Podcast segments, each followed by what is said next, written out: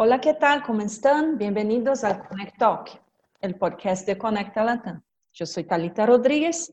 En ediciones anteriores hablamos del tráfico de red, del impacto del 5G en este momento actual de pandemia.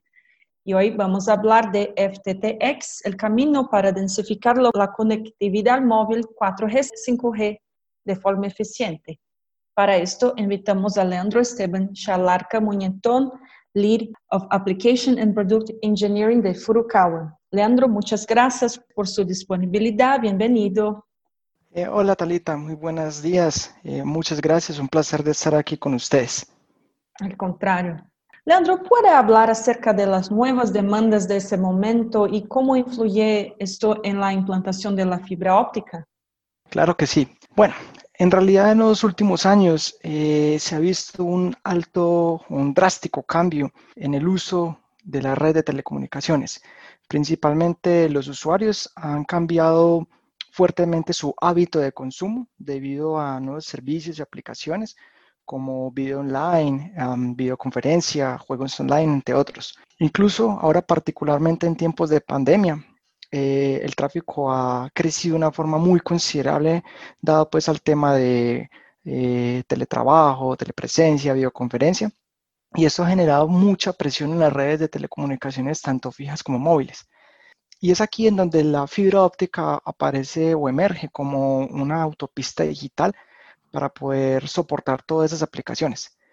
Particularmente el 5G es una tecnología muy disruptiva que va a exigir una altísima densidad de antenas eh, móviles, las cuales van a consumir muchísimo ancho de banda, muchísimo tráfico, y también va a exigir tener una baja latencia. Y uno de los principales desafíos o retos que aquí nos encontramos es cómo llevar esa conectividad a esas antenas de una forma eficiente. Entonces, eh, aquí es donde el FTTX aparece como una solución ideal dado que se aprovecha el footprint existente o la cobertura existente de las redes de fibra óptica y eh, a partir de ahí entonces se empieza a densificar toda esa conectividad a las antenas para poder soportar esas aplicaciones, pero lo más interesante es que se hace desde una visión muy, muy optimizada de las inversiones, para la parte económica. Sí, bueno. ¿Y cuáles son los desafíos en Brasil, en la región? Bueno, digamos que los desafíos en general son para toda Latinoamérica, eh, incluyendo Brasil, y los desafíos se pueden marcar como desde diferentes aspectos. Entonces, primero, desde lo técnico, eh, el reto es cómo construir una red de fibra óptica multiservicios convergente y que sea de fácil expansión y operación y que de esa misma manera pues soporte tanto la conectividad de usuarios residenciales, de usuarios empresariales o la conectividad a las antenas 5G que estamos conversando. Eh, desde lo económico es cómo construir esa red, pero de una forma con un CAPEX y un OPEX, y un optimizado. Y al mismo tiempo, cómo lograr monetizar esa red, cómo lograr monetizar los ingresos de esos nuevos servicios y aplicaciones que, que se van a generar. Como tercer punto, desde lo legal, la pregunta es cómo ajustar la liberación de espectro eh, desde la regulación para poder ahí sí entonces encender o hacer el encendido de la red móvil 5G y también cómo ajustar todos los planes de ordenamiento territorial, particularmente como de las municipalidades o las grandes ciudades, para facilitar el uso de esa infraestructura de soporte. Entonces, para, digámoslo así, generar de una forma rápida lo que tiene que ver con permisos para instalar infraestructura de telecomunicaciones sobre postes, ductos, torres, entre otros. Sí. Y en América Latina, ¿qué países están más avanzados en esta área?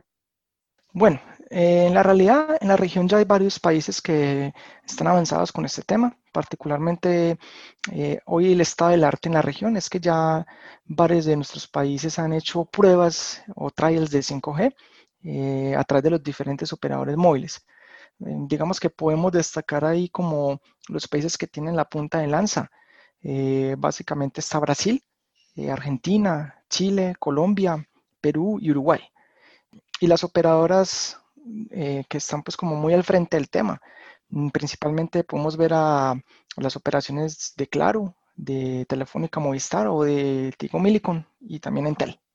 Sí, bueno, ¿Quiere acrescentar algo más?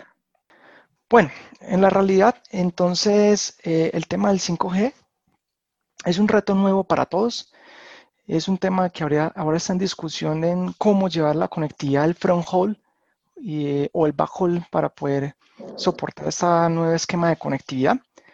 Eh, hay diferentes formas de hacerlo desde lo, desde lo técnico, con conexiones tanto punto a punto como con conexiones punto multipunto o incluso soluciones WDM. Eh, es un tema que ahora está en plena discusión, todavía no hay una eh, solución única y exclusiva, pero se está trabajando como en las diferentes alternativas y soluciones. Aquí los operadores son quienes deberán evaluar cuáles de esas diferentes soluciones o arquitecturas de red que se generan es la más eficiente para cada una de sus realidades. No hay respuesta única, cada operador es una visión diferente. Sí, muy interesante.